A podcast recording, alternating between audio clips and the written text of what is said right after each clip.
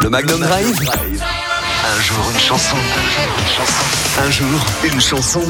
Dans le Magnum Drive, chaque soir, c'est un jour une chanson. On s'intéresse à un titre qu'on n'a pas forcément l'habitude d'entendre sur Magnum, qui évoque un souvenir ou qui a une histoire particulière.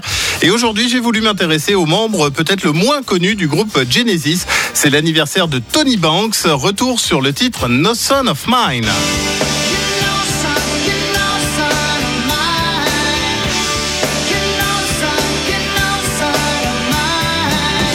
Tony Banks, même si c'est le moins connu des membres du groupe Genesis, c'est pourtant l'un des membres fondateurs. D'ailleurs, depuis la fondation du groupe en 1967 jusqu'à la tournée la plus récente, Mike Rutherford, le guitariste, et lui sont les deux seuls membres constants de l'histoire du groupe.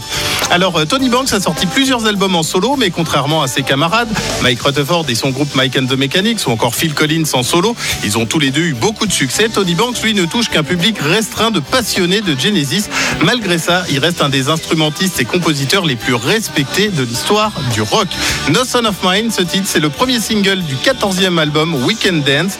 Les paroles de la chanson racontent l'histoire d'un garçon qui s'enfuit de sa maison violente et après réflexion tente de revenir pour finalement être réprimandé par son père, un père abusif qui dit à son fils qu'il n'est pas de lui, une sorte de monstre dans la famille. Bref, une chanson pas hyper joyeuse. La chanson a un son distinctif. Vous entendez ce petit truc là qui fait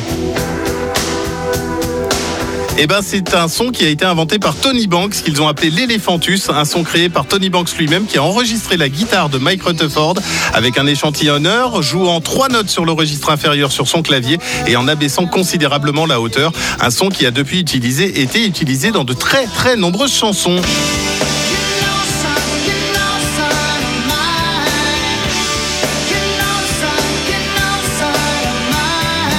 Le clip de No Son of Mine de Genesis, je vous le poste dans quelques minutes sur la page Facebook Magnum La Radio. Un jour une chanson, c'est en réécoute en podcast sur magnumlaradio.com. Nous, on poursuit avec Ed Sheeran. Dans un instant, c'est son dernier titre, ça s'appelle Eyes Close.